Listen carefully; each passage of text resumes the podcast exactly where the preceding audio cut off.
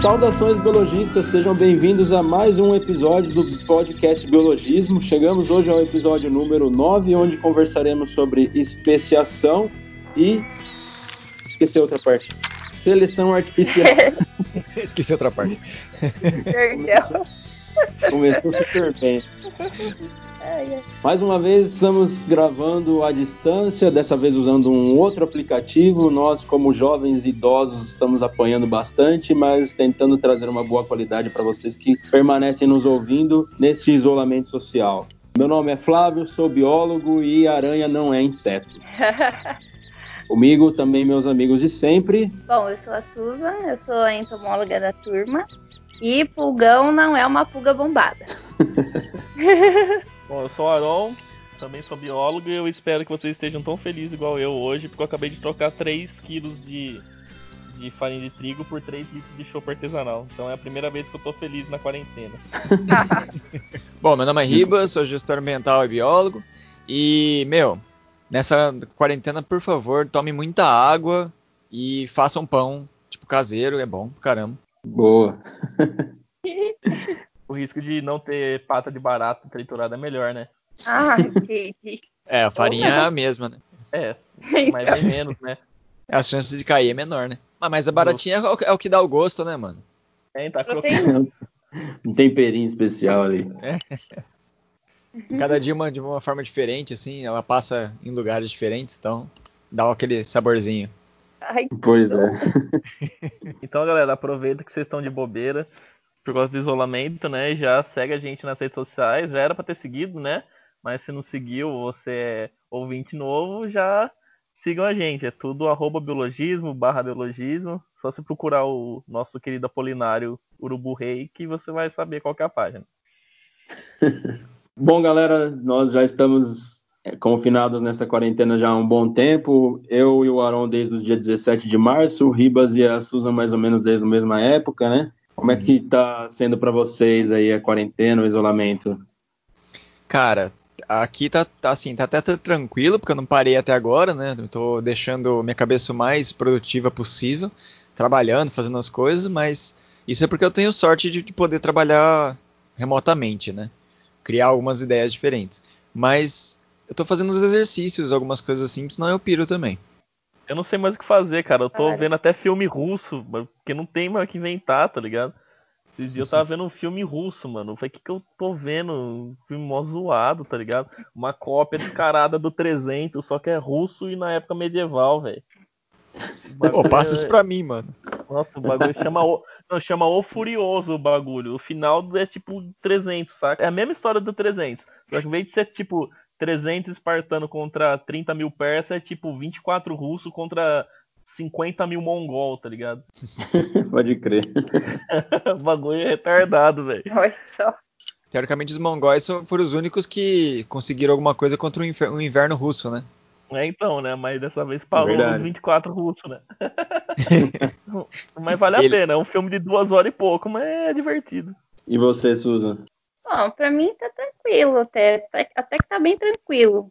Mas essa questão de não estar trabalhando, né? Agora eu tô tentando voltar aos poucos, já no laboratório com algumas coisas, mas acho que a minha rotina tá praticamente igual, assim, tem tanta coisa pra fazer que muitas vezes eu nem lembro que eu tô no isolamento. É mais essa questão de não estar indo trabalhar, né? Porque do Sim. resto tá tranquilo, tá joia.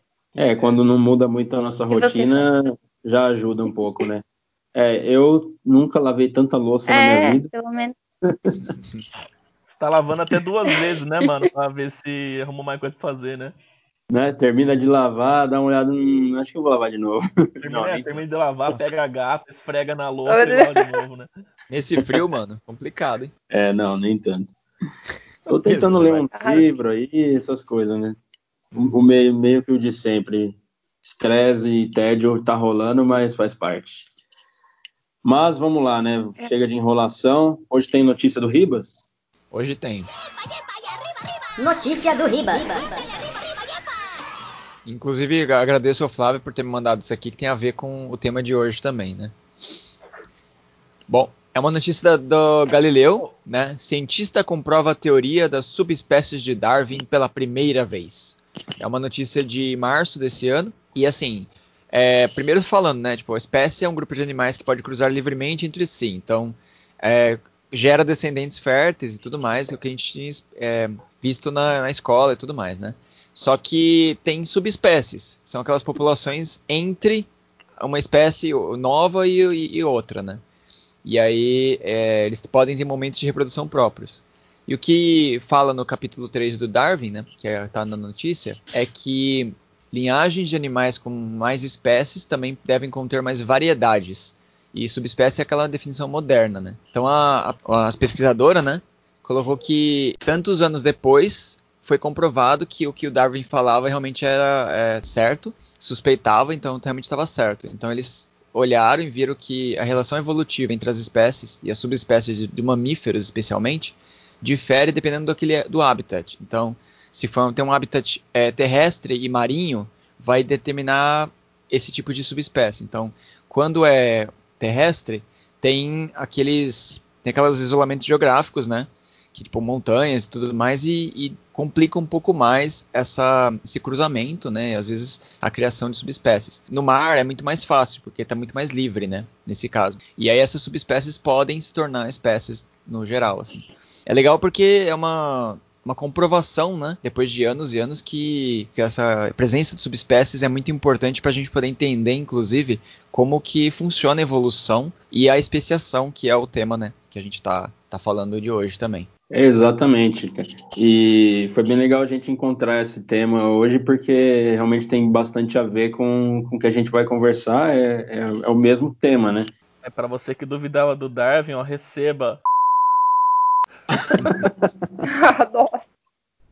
Bem, bem suave, como patada de elefante. Simpático. Patada de elefante é nova, mas beleza.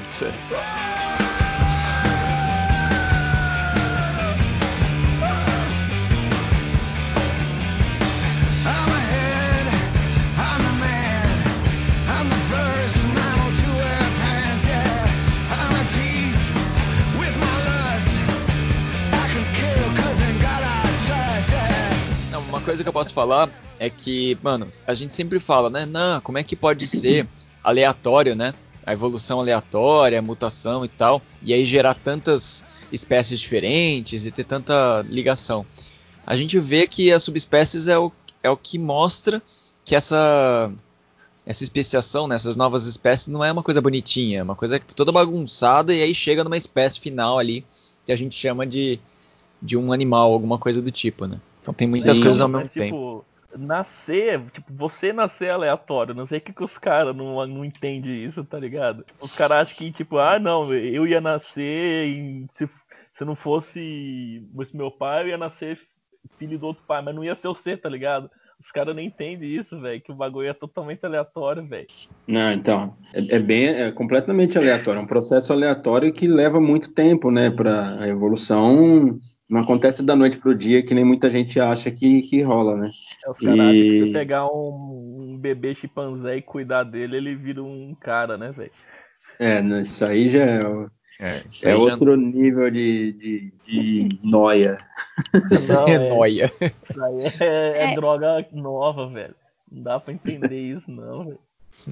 E o interessante também é a gente perceber que a gente não sabe nada, né?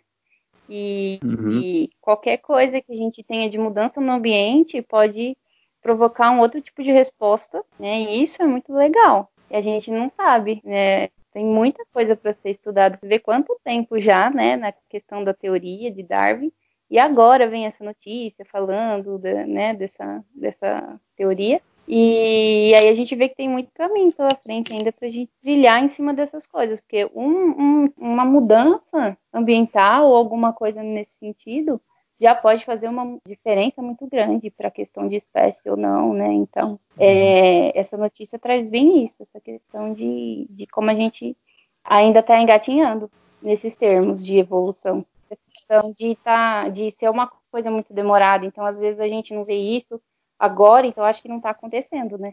Tem isso também. Exato, concordo com o que você disse, Susan, e eu acho bacana a gente ver isso, tipo, previsões do Darwin de cento e poucos anos atrás serem comprovadas hoje em dia, né? É, igual aquele lance do. Aquele lance do, do se jogar uma bola de boliche junto com uma pena e não houvesse resistência do ar, as duas cairiam ao mesmo tempo, né? É, não lembro quem que foi que fez essa previsão, uhum. se vocês lembram. Agora tá me fugindo aqui. Não foi Galileu, é, né? Então, eu tô com Galileu na cabeça também, é, talvez seja. Talvez. E eles fizeram esse experimento, né, recentemente, alguns anos atrás, conseguiram remover o, o, o ar de um, um teste um laboratório ali, né? E foi exatamente o que aconteceu, né? Caiu uma bola de boliche, umas plumas junto, né? Então, aí essa previsão do Darwin, junto com outras previsões dele que levaram décadas para serem comprovadas, mostram como eram cientistas à frente do tempo deles, né? Até por isso que foram tão perseguidos pela igreja, né? É, exatamente. E outra, também acho que ao longo da história, né, a gente tem pessoas, assim, não precisa ser cientistas, né, mas pessoas que foram contra realmente o que era dito, né, seja por religião ou por convencion coisas convencionais, que as pessoas simplesmente prestavam atenção. Eles ficavam um tempo prestando atenção, seja no espaço ou em alguma coisa biológica, e tiravam essas teorias, né? Tipo, ah, eu acho que funciona desse jeito. E a gente vai vendo que anos depois, centenas de anos depois, às vezes, é comprovado que realmente era daquela forma, né? Que é bem louco, assim. O próprio Darwin, ele não tinha o respaldo da genética, né? No começo, né? É, pois é, é verdade, cara. Hum. Não, é legal também que tem aquela história da mariposa também, né? Que hoje é conhecida como mariposa de Darwin, né? Uhum. E que o Darwin estava fazendo as, fazendo as viagens dele lá e encontrou uma, acho que era uma orquídea, não? Uma flor com um caule bem grande, assim. E aí ele falou: deve existir uma mariposa, né, com uma espirotromba grande o suficiente para conseguir polinizar essa flor.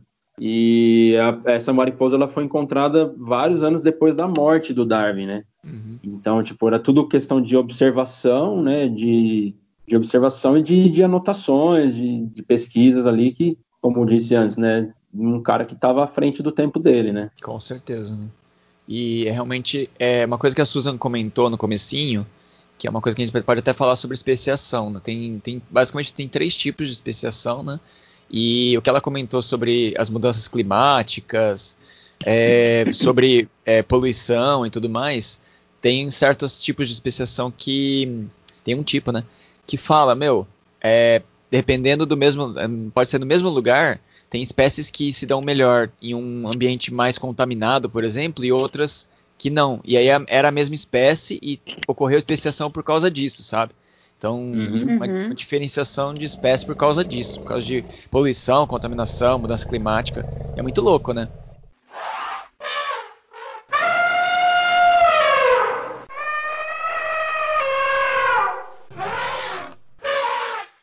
A gente está falando aqui e tal, mas acho que é bacana a gente comentar e colocar um pouco de contexto, né? É, primeiro sobre especiação, né, que é a criação de uma nova espécie, né? Que é essa separação genética, né? Que se acontecer que de uma espécie desse indivíduo cruzar com o outro, se eles forem de, de espécies diferentes, não vão gerar indivíduos férteis, né? Isso é o, o, básico da espécie, né? E aí tem formas de especiação, né? Que tem três tipos principais que é alopátrica, simpátrica e parapátrica. A alopátrica é bem colocada como uma quando acontece o isolamento geográfico, né, quando esses, esses dois grupos de indivíduos da mesma espécie ficam separados e aí eles, é, por causa de não ter cruzamento entre eles, eles separados geograficamente, né, falando assim, eles, eles tornam uma nova espécie. E aí depois se juntar eles de novo não vai ter é, cruzamento fértil. A simpátrica é, é uma coisa que a Susan inclusive comentou das moscas, né? Que é quando está no mesmo lugar, não tem ausência de separação geográfica, mas por causa de talvez é, cruzamento ou até assim é, cores de peixes ou até mesmo da alimentação, né? É, e comportamentos, elas acabam virando duas espécies diferentes. E a parapátrica ela parece um pouco a simpátrica, mas ela também não tem isolamento geográfico. Só que a, acontece alguma coisa, por exemplo, que nem o exemplo que a gente deu de contaminação, e aí algumas espécies ficam naquele ambiente contaminado, ou as outras ficam no ambiente, não conseguem sobreviver e ficam no ambiente mais normal, e aí isso vai gerando uma especiação. Basicamente, essa é a diferença entre elas, né, de tipo de especiação, assim, só para dar, dar, um pouco de contexto para quem está ouvindo. Né? É, e tem também a peripátrica também, né, que é tipo um subgrupo de uma população ali, de um, é, de uma espécie, ela acaba vivendo em uma região periférica, porque ela vai uh, procurar algum recurso melhor, ou ela se adapta melhor àquele ambiente ali. Geralmente é no mesmo ambiente, mas numa área mais periférica, né? E isso aí acaba originando aquele, pera, como o Ribas comentou comigo já, chama, chamado de efeito fundador, né? Que é como se um, um membro ali da espécie ele fosse fundar o, o clã dele, o grupo dele ali, numa, numa área mais periférica. Então, até uma dica de vestibular aí é fácil de lembrar, né? É, do, da relação da peripátrica, que é periférica, peripátrica. A gente faz essa relação aí, né? Não, e realmente o que o Flávio falou, mano, é legal porque a gente tem alguns exemplos reais, assim, de coisas que aconteceram. Não é necessariamente uma especiação, mas de coisas que pequenos que o efeito fundador tem no, no ser humano, por exemplo. Então, tem a doença de Huntington, né? Ou a porfiria, ou a cromapsia, a cromatopsia, cromatopsia, sei lá, que são algumas outras exemplos no ser humano, né? De pessoas que tinham essa, esse gene, né, é, portador daquela doença, e que foram para outros lugares, migraram e acabaram passando esse gene para uma população muito grande. E aí tem é, meio que por causa de uma pessoa esse, essa doença virou uma coisa é, doença genética no caso, né? Virou uma coisa mais do, do ser humano mesmo, né? De ter, de ter vários indivíduos com isso. Pode crer, mano, legal. Quer dizer, não é, tão legal, legal né? Não nesse caso. é, legal a informação. Isso, exato, interessante. É, tem, tem, a história dos microclimas, né, no mesmo ambiente, mesmo que não exista o, o isolamento geográfico, né, uhum. é, microclimas no mesmo ambiente acaba favorecendo um grupo da mesma espécie e a outra espécie não, não tão favorecida, né. Às vezes a mesma espécie ali tem, tem nichos, acabam tendo nichos ecológicos diferentes, ou então tipos de alimentação diferentes, é, acabam ocupando espaços né, no habitat diferente, e isso pode ocorrer aí uma especiação por conta dessa diferença né, de, uhum. de hábitos dentro da espécie. Então, é, eu, não, eu não sou tão uh, da área da evolução, assim, né? A gente acaba pesquisando mais por curiosidade, mas agora você comentou sobre isso, me veio aqui uma curiosidade. Será que a competição por alimento pode levar a isso também, fazer com que um grupo de animais da mesma espécie migre para outro outro nicho ali do mesmo do mesmo ambiente e, e isso acabe separando esses grupos, talvez em muito tempo depois criando uma subespécie? Eu acho que sim, hein, cara, porque acho que se separa por pode separar por bando, né?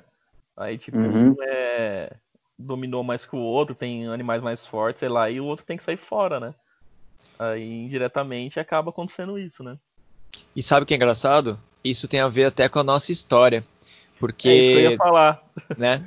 É, na verdade, assim, a, os nossos ancestrais, eles viviam, os primatas, né, ancestrais viviam em, em, árvores, né, e aí um grupo que era um pouco mais fraco, né, da, da mesma espécie, mas um grupo que era um pouco mais fraco, foi meio que expulso daquelas árvores e aí uhum. uh, começou, foi, foi, foi pro chão. E esse chão, meu, tinha predador, tinha um monte de coisa. Mas esse grupo continuou, sabe, sobrevivendo e, e tornou uma nova espécie, que hoje em dia seria o Homo sapiens, né? Passando por vários uhum. outros. E, a, e aquele grupo que ficou na árvore, tá meio provado que, que hoje em dia são chimpanzés. Então, é por causa dessa, dessa briga, né, de território, ou até mesmo de ser mais fraco, né, o, aquele grupo, é, gerou uma espécies totalmente diferentes, com pensamentos diferentes. Então tem até um Sim. vídeo legal que mostra como, como que o, nossa, nossa memória fotográfica rápida, né, tipo automática, é bem pior do que a dos chimpanzés, por exemplo. Então é bem legal porque por causa dessa diferença de evolução, né, que a gente teve. Pode ver na, na, com a gente mesmo, né? Beleza que não é, não é mudança de espécie, né? é mudança fenotípica, mas na nossa migração mesmo. A diferença que deu de, de, de fenótipo entre nós, né? Pessoal que foi mais pro lado da Ásia, pessoal que foi mais pro, pro norte, né? Ancestrais eram tudo igual, né? Uhum. E foi migrando, você consegue ver as diferenças, né? Então, com certeza, acho que esse negócio de num próprio grupo, assim, no mesmo grupo mudar por causa de competição, vai ter diferença, com certeza. Nem se for é, uma então, diferença legal. no fenótipo mesmo, né? A curto prazo, assim, uhum. sei lá. Mas a longo prazo pode ter sim alguma mudança de, de espécie mesmo, né? Isso não acontece é, com a gente, a gente não, não fica mais isolado, mas acho que se, se não tivesse essa. como a gente é hoje em dia, acho que já teria mudado alguma coisa. Se não tivesse essa facilidade no transporte nosso, né, Sim, né? Com, então. Visitando outros continentes, outras áreas do é, planeta, né? Exatamente, teria... sei lá, se fosse como na Austrália, assim, que são praticamente são isolados, né? Mas. Isso. Né, hoje, acho que, mas como agora tem essa facilidade, não acontece isso, né? É, e é legal você tocar nesse ponto aí, porque foi o que gerou todas essas etnias que a gente conhece hoje, né? Tanta Sim, diversidade, mesmo sendo mais ou menos igual as raças de cachorro, né? Embora a gente termo raça para ser humano seja meio equivocado, mas enfim, né? É, o mundo é... ele ficava louco, né, quando a gente falava, né, raça raça branca, raça negra, falou, não, não é raça, não existe isso daí, o cara ficava é, louco, né? São etnias, né, diferentes. É, mas então. até para cachorro mesmo é, tem coisas que já caem por terra, essa, esse termo de raça, né? Porque querendo não é a mesma espécie, só tem formatos é. bem diferentes, né, do, do corpo, uhum. mas se, se cruzar dá certo. Claro que você não é. vai pôr um dog alemão num chihuahua que aí o negócio vai explodir, né, mas Só se você bem. colocar o chihuahua na dog alemão, né?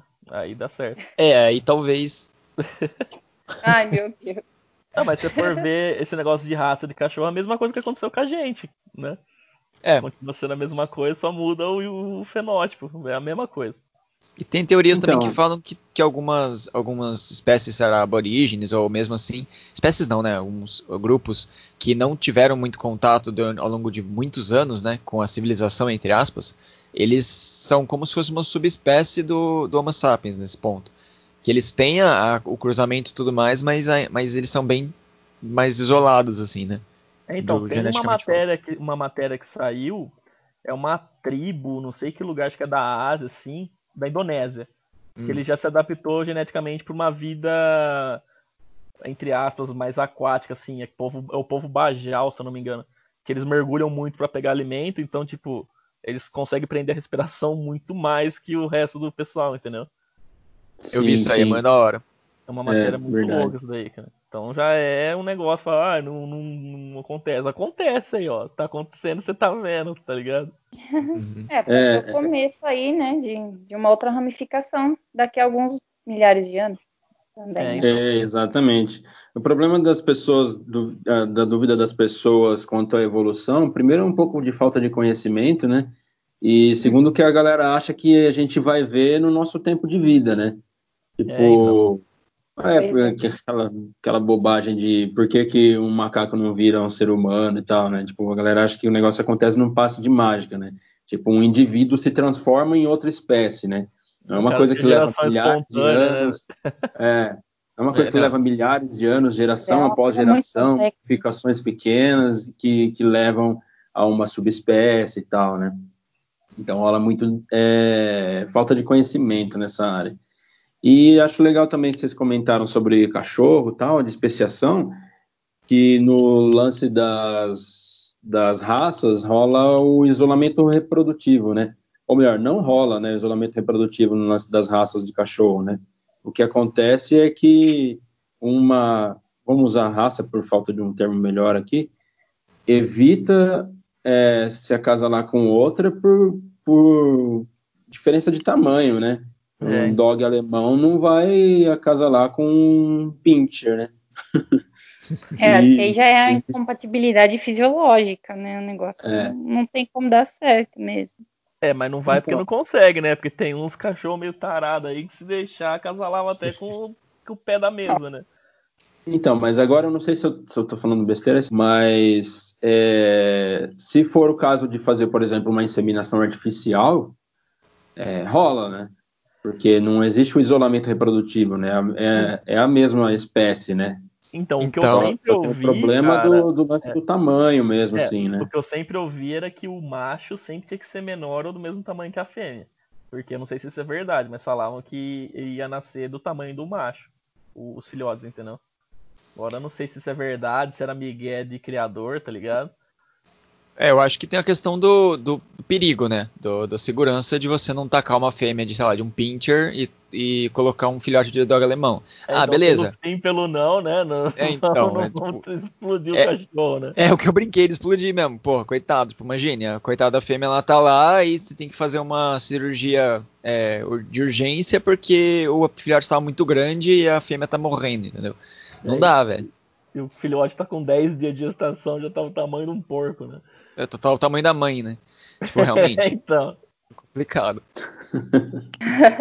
Os cachorros, eu não entendo muito, na verdade, mas eu andei pesquisando, né? E tem essa questão que é, é a seleção artificial estaria agindo muito, muito mais aí, né? Do, na questão do homem tá interferindo e tentando é, buscar características específicas quanto a, não sei, beleza e tudo mais. E isso acaba até sendo um problema, né? Eu não tenho cachorro, eu quase não tenho muito, é, muito contato com, com esses pets. Mas eu vi que tem várias é, raças que acabam apresentando doenças, complicações durante a vida do animal por conta disso, né? Por falta da variabilidade genética. Até vi que aquele nosso vira-lata, né? Aquele vira-lata caramelo, ele acaba se safando de vários tipos de doenças que outras raças acabam apresentando por conta disso, porque como ele não tem, sei lá, uma raça definida, então a variabilidade genética dentro dessa, dessa raça é muito maior. E isso é bom, né, para o indivíduo, para o organismo. Eu uhum. acho que é uma coisa que o homem acaba modificando sem pensar nas consequências, né?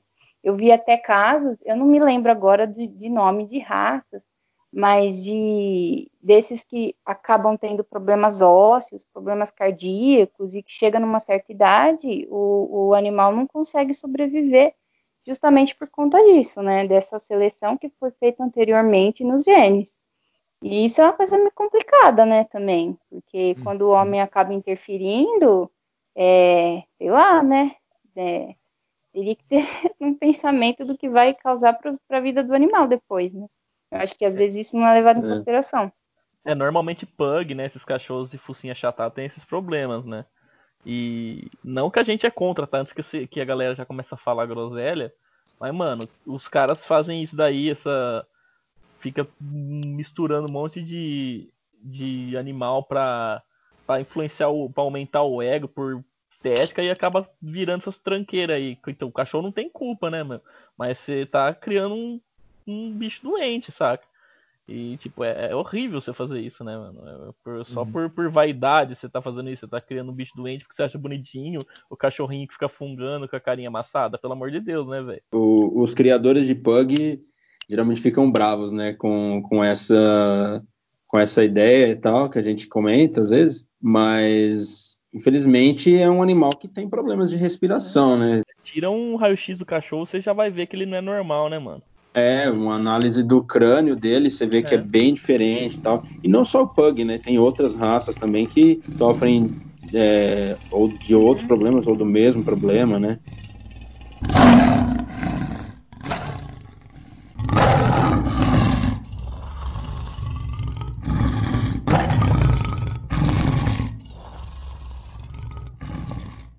Então, e até essa questão de, de, da influência, né, de uma espécie na outra, essa, essa questão da competição, é, eu acho realmente que pode ter é, uma influência, sim, é, na, na hora de você ter um processo de especiação.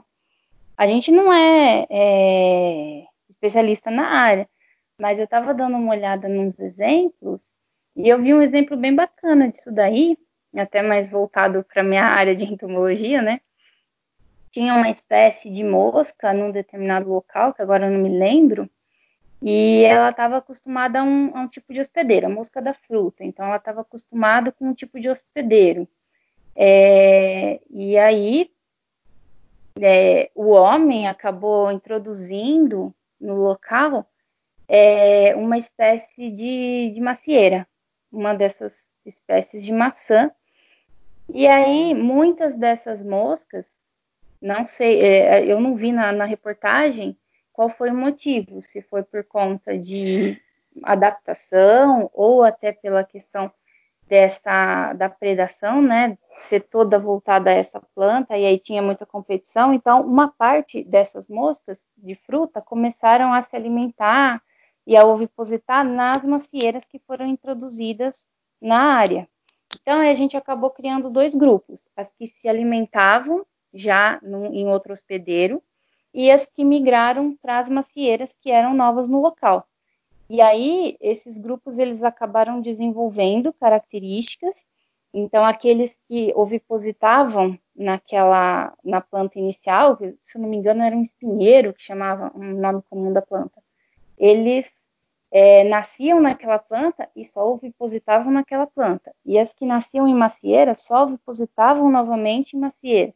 Então, acabou criando dois grupos dentro da mesma espécie que divergiam quanto a hábitos é, alimentares e hábitos de postura, né? Então, talvez motivados pela, pela competição, então um grupo migrou, ou talvez porque se adaptou melhor àquele hospedeiro, mas acho que esse foi um exemplo bem legal que eu vi quanto a essas influências do ambiente, né, é, dentro da especiação. Achei Sim. demais essa parte. Muito legal, né? Uma coisa que a Susan comentou, que falou que, que o ser humano que é, faz essas modificações, é um ponto importante é. da gente comentar que a seleção artificial ela é sempre uh, gerada através do ser humano, né? É sempre um homem, um homem buscando alguma coisa. Claro que algumas situações trazem bons resultados para a gente, é, como por exemplo o, a mostarda selvagem, né? que originou várias outras, como repolho, couve de uhum. Bruxelas, couve-flor, brócolis, né? Então, trouxe uma variedade na alimentação para gente. Mas também tem esse problema do, das raças de cachorro que tem problemas de saúde, né?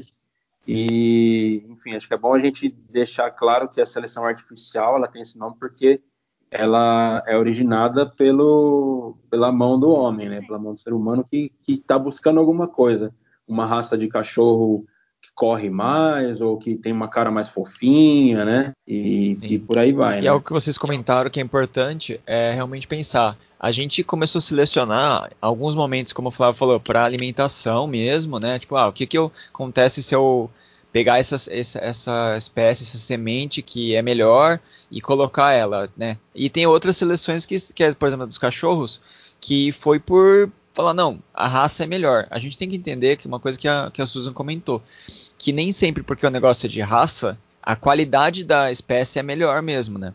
A variabilidade genética é muito mais é, bem vista a, com, a, com a sobrevivência e tudo mais do que a própria raça mesmo. Tanto que existem doenças da própria raça, né?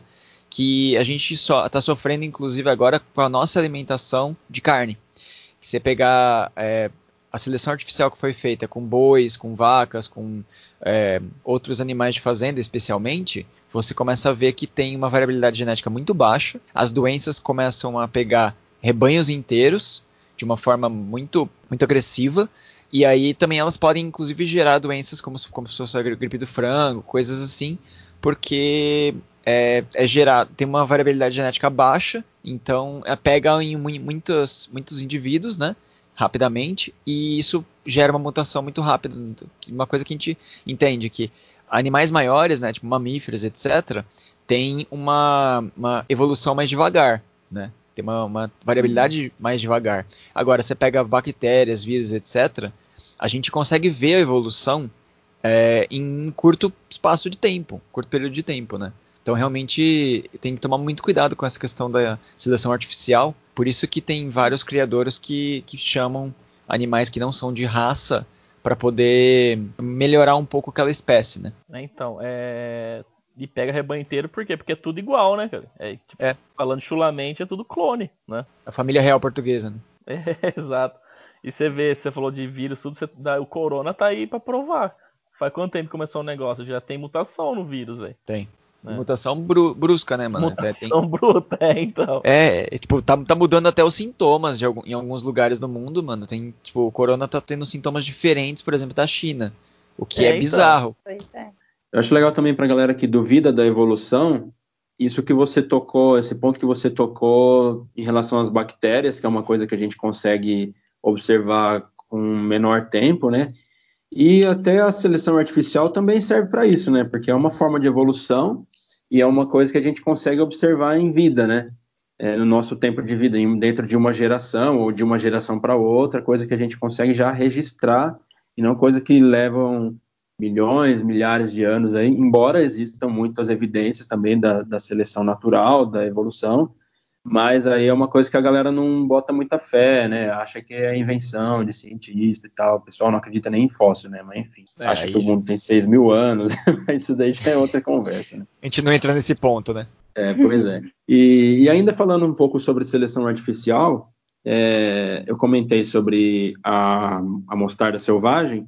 É, no, no Cosmos do Carl Sagan, aquele antigo, né? É, tem uma, um episódio em que ele comenta sobre isso, sobre seleção artificial, que é, um, é uma, uma história interessante pra caramba. Não sei se vocês chegaram a ver, do, dos caranguejos. Acho que chama caranguejo reiki, se eu não me engano. E acontecia lá no Japão. É, ocorreu umas guerras lá, lá pelo ano de 1200 e alguma coisa, ou 1100 e alguma coisa, né? E depois de muito tempo, os pescadores daquela região lançavam as redes no mar e quando puxavam vinha uns caranguejos, que é esse caranguejo reiki, e ele tinha uns desenhos na carapaça dele que lembravam um rosto. E alguns lembravam um rosto de, de japonês, de um samurai, né? Uma, uma cara meio brava, assim e tal, né? E aí, quando os pescadores pegavam isso, tinha a história desse, desse moleque. E o moleque seria tipo um imperador, né? Ali do lugar. E, e aí ele morreu afogado com a avó dele que tava, eles estavam fugindo dos inimigos ali, do clã inimigo.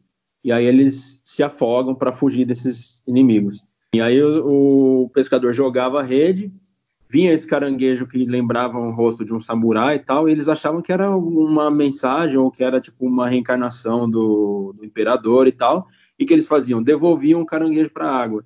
Então isso foi acontecendo por muitos anos.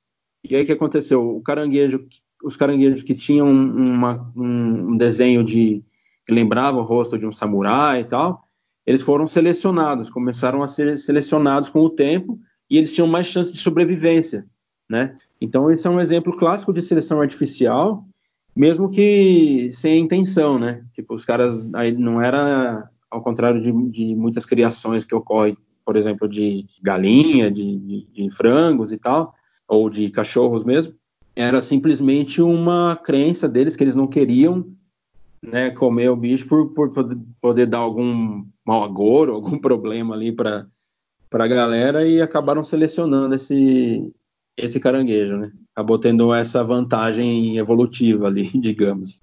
E tem essa seleção é, artificial, né, que é pensada, né, como, como se falou de criação e tudo mais, e tem a seleção é, não pensada, né? Que a gente vai por, seja por crença ou por comportamento, né? Você falou do, dos caranguejos, mas também a gente tem que é, ver que os peixes no oceano, e muitas espécies já foram, já acabaram, ou até mesmo o tamanho delas é, foi muito modificado por causa disso. Você pega atum, por exemplo, era um bicho gigantesco, assim, muito grande, e agora mesmo ele sendo grande, ele foi, foi sendo selecionado porque foi, foram sendo pescados aqueles atuns gigantes, né? Tô falando atum, mas é, pode ser qualquer peixe. Aqueles bichos gigantes, e aí é, os que passavam pela rede ou não, não, eram pegos, eram retornados ao mar porque eram menores, foram passando os seus genes para frente. E hoje a gente tem espécimes menores por causa disso, né? A gente vê como que a influência do homem é, é muito grande nesses processos, né? Embora a gente não veja a curto prazo, o homem influencia demais. É uma espécie que influencia demais em outras espécies. Sim. Exatamente. É interessante a gente ver isso que, mesmo sem a intenção do ser humano, acaba selecionando esses bichos, eles acabam levando essa vantagem em relação a outros que não são tão visados e tal, né? Uhum. Bom, é, é eu acho que eu posso falar uma coisa, tipo, não, não é a minha área também, mas eu acho que é uma coisa que dá pra gente poder comentar um pouco. É, e depois nos comentários que a galera for dar, a gente pode complementar isso aí. Mas se você for ver, o antibiótico, né, ele é para bactéria, não para vírus. E normalmente quando a gente toma o antibiótico certinho, ele tem um tempo para ele fazer um efeito bom no corpo, para segurar as bactérias e o corpo poder lidar com aquilo, né? E aí ele ele tem um tempo de efetividade, né? Tomar um antibiótico errado, ele pode, você pode fazer uma coisa. Você pode, quando você toma menos tempo, você pode, é, todas aquelas bactérias que estavam em maior quantidade de um tipo, que não são tão agressivas, elas suprimiam um pouco a existência daquela que é mais agressiva, aquele 1%, né? Só que quando você toma um antibiótico, você acaba com 99% das bactérias, e se você toma errado, a, a chance de você selecionar aquela bactéria que é mais agressiva, né, ou que tem mais problemas, e depois você passar ela para frente, você pode gerar sem querer uma superbactéria, alguma coisa do tipo, por ter tomado antibiótico errado, né? É um, eu estou falando uhum. meio de uma forma genérica, mas é importante que isso é um tipo de seleção artificial que a gente faz, sem pensar muito bem, mas que pode gerar problemas muito sérios, inclusive no futuro. Perfeito, cirúrgico. é, e é um ponto importante mesmo de se comentar, porque a gente tem muito costume de fazer isso, né? Muitas pessoas fazem isso, eu faço isso direto também, embora saiba que é errado, né? Mas se você vai no médico e ele te manda tomar um remédio por 10 dias e no sexto, sétimo dia você já está melhor, toma os 10 dias, né, cara? Vai, faz o tratamento até o fim, confia na palavra do médico, porque senão é, gera esse problema que o Ribas comentou de a gente selecionar bactéria 1% ali, sobrevivente, e ainda por cima torná-la uma super bactéria, né? Por isso que eu já tomo a benzetacil, porque eu esqueço de tomar os bagulho, então você já toma a injeção que dura 20 dias no teu corpo lá e boa. Não, olha o Aron ensinando coisa muito errada pra galera, mas tudo bem. Não, quem falou isso aí foi a médica quando eu fui lá zoado lá. Ela falou assim: Ah, você costuma tomar certinho? Eu falei: Não, ela falou assim: Então você dá uma injeção que é pra evitar de você esquecer. Eu falei: Tá bom. Ai, caramba. Injeção na bunda do Aron, viu? Mas não recomendo, tá? Se eu puder tomar um antibiótico comprimido certinho, toma. É que eu sempre esqueço de tomar, né? Então já eu tomo injeção mesmo. Ah, e só uma coisa, só pautando. tipo, isso serve para antibiótico, viu? Não vai também querer achar que todo remédio que você toma e depois que você tá melhor, você tem que continuar tomando, porque é mais para combate à bactéria. O remédio normal nem precisa ter desse é. jeito.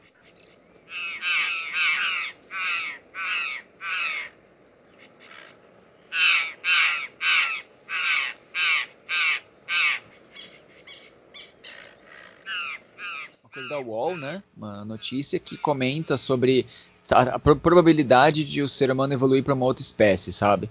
Aí ele fala uhum. que é muito difícil acontecer isso na naturalmente, porque como o ser humano é um, um ser que tipo é, já colonizou o planeta inteiro, né? E ainda a gente continua tendo essas interações, essas, esses cruzamentos, né? Microcruzamentos, vamos dizer. É, a gente não tem muito problema em, sei lá, uma pessoa que tem uma, uma diferença visual não cruzar com outra pessoa diferente, né? Então, é, gente, nesse caso é muito difícil. Porém, ela falou uma coisa, que se a gente colonizar outro planeta, por exemplo, ou se ou na questão da tecnologia, é, a gente, isso pode ajudar bastante. Então, por exemplo, é, se a gente criar uma, começar a criar coisas de engenharia genética, robótica e tudo mais, pode ser que crie um grupo de seres humanos que só é, sejam separados, né? É, por essas características desejáveis. Meio gataca o negócio, né? Mas vamos, vamos dizer.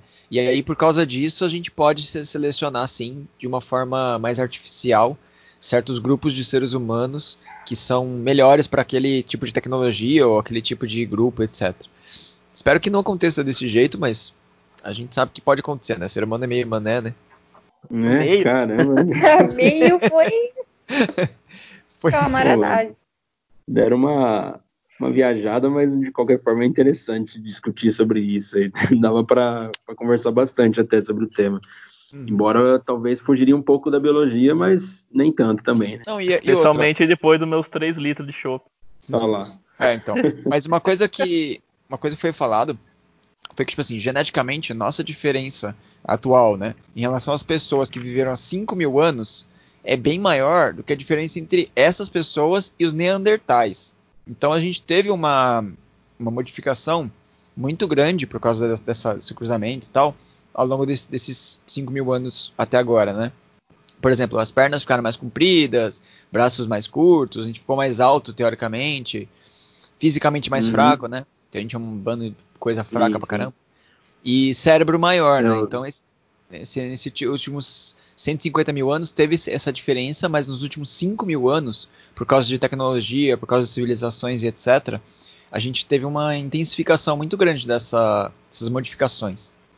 É, parafraseando Drauzio Varela, é, o nosso modo de vida sedentário, é, se continuar assim por muito tempo, a gente talvez comece a evoluir para ter um, um, corpo mais adaptado para esse modo de vida, tendo uma, uma bunda mais acolchoada, como ele disse, para a gente poder aguentar ficar sentado o dia inteiro tal, um pescoço mais, mais forte para poder aguentar ficar olhando para baixo para o celular o tempo todo. É verdade. Quer dizer, às vezes não. É, então vamos para o nosso momento indicações. Se é que a galera tá com alguma indicação para fazer aí. Indicação desse, desse episódio, já que a gente tá falando de, de evolução e tal, é um livro do Darwin, mas não é nada de origem das espécies, esses livros. Não maçante, né? Mas é livro grande, né? Muita coisa técnica. Na verdade, isso aqui é um livro que eu, eu fui, acho que eu fui num café uma vez e tinha essas estantes que é de pegue um livro e doe outro, alguma coisa assim, sabe? Uhum. Tinha um, um, livro do Darwin, chama Darwin para Principiantes lá, cara. E ele é muito legal que ele é com umas ilustrações, é tipo um quadrinho mesmo, saca? Uhum. E é muito legal, cara, porque você não, não fica aquele negócio maçante, tem umas ilustrações muito loucas, assim. Não é livro para criança, mas é um. Pode ser também, mas tipo, são umas ilustrações mais técnicas também, mas é muito legal, não fica é, maçante para ler, entendeu? É, é bem legal Entendi. esse livro. É das legal, publicações. Don Quixote, do Jonathan Miller e do Boris Van Loon, acho que fala assim o nome dele. Muito bem, boa indicação e embora a origem das espécies seja um livro muito interessante, em alguns pontos ele é um pouco maçante mesmo, né? Então, é, para quem não é biólogo, quer saber mais, tipo, não vai, não vai gostar de ler, entendeu? A gente tem que ser sincero. É... Vai, quer conhecer sobre a evolução tudo, para pegar a origem das espécies para ler, fala, putz, não, não dá, porque é muito, muito longo mesmo, né? Não, ele é exato.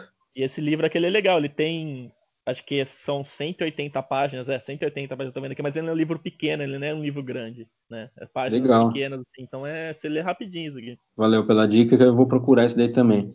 É, 180 páginas dá para ler rapidinho também. É, rapidinho, é. E não são páginas cheias, né? São, tem ilustração que é metade da página, então você lê muito rápido. Ah, sim. Boa. Susan, tem alguma?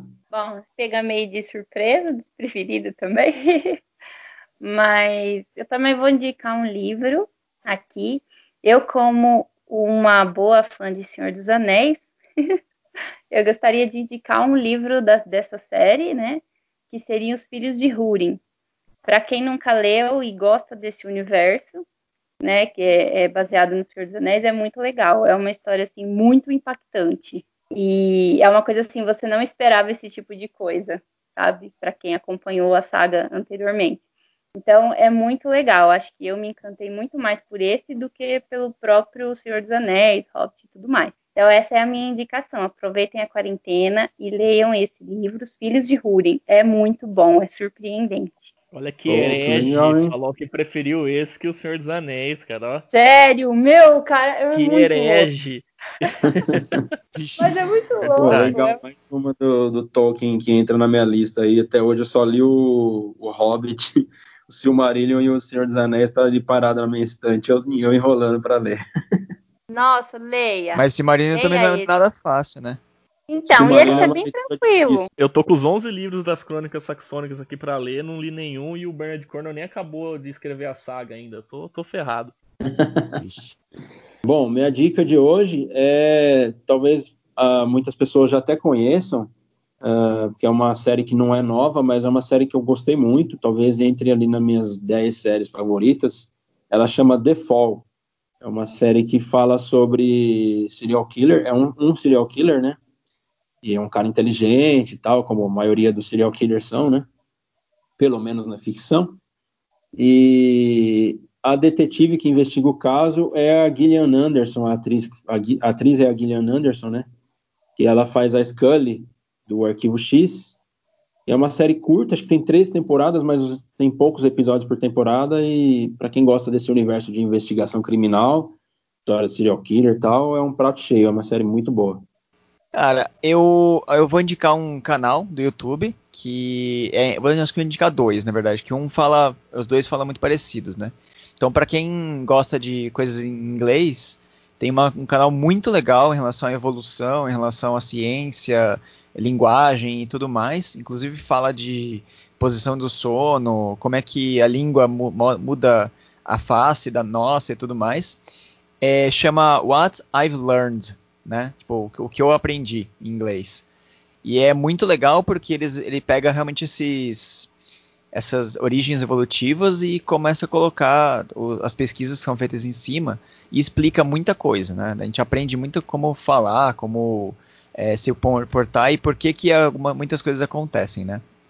E o outro, que é um canal muito parecido também, que tem até alguns, alguns conteúdos parecidos né, em português, que é o Epifania Experiência que é, tem algumas coisas que pegam daquele canal e colocam em português, né?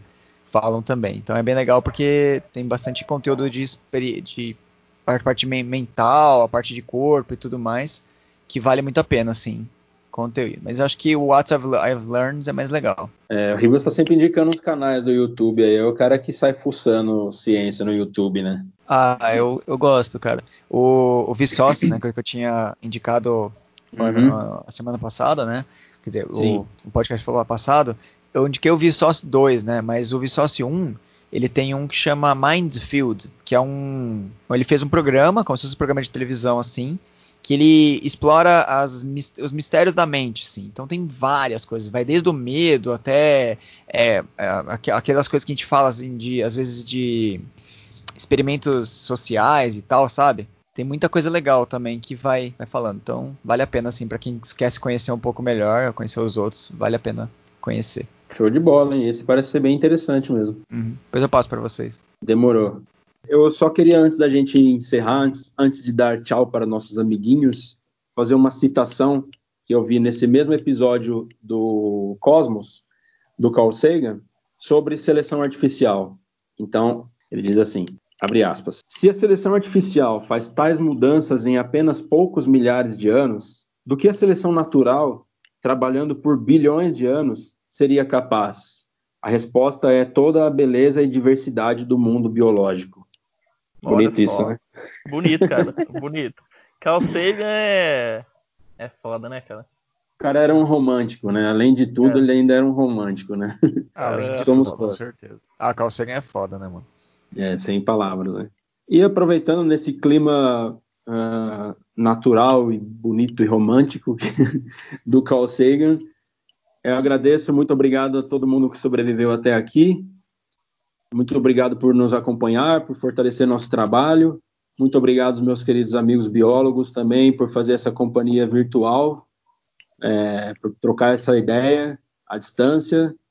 Mas é sempre muito bacana, muito gostoso conversar com vocês sobre biologia e sobre outros assuntos. Depois Podem eu consigo que é, que é romântico, né? É isso. então, mais uma vez lembramos, para quem puder, fique em casa nesse isolamento social tão importante. Usem máscara se precisar sair na rua. E até o próximo episódio. Isso aí, então, galera. Valeu por aguentar aqui. Mais um, um episódio com a gente. Quem aguentou até o final. Que quem aguentou até o final, comenta chiclete aí embaixo pra gente saber que vocês ouviram até o final. Boa. Bom, é isso aí, Pode. galera. Até mais. Muito obrigada. E continuem no isolamento pra gente sair dessa rapidinho. Isso aí, pessoal. Valeu por terem ouvido até agora. Eu acho que a gente falou algumas coisas bem legais, assim, que dá para pensar um pouco como é que a, a evolução funciona, né? E que ela existe. E é, a gente não sabe quando que a gente sai do isolamento ainda, como é que está a situação no mundo, mas é, criem coisas novas para o pós-Covid, né? O pós-quarentena, para vocês poderem modificar um pouco a vida, porque a vida já mudou, né? Então, vamos nos adaptar como bons seres humanos. É isso aí. Valeu então, galera. Até mais. Falou. Chiclete, chiclete, quero chiclete, chiclete, quero chiclete, chiclete, quero chiclete.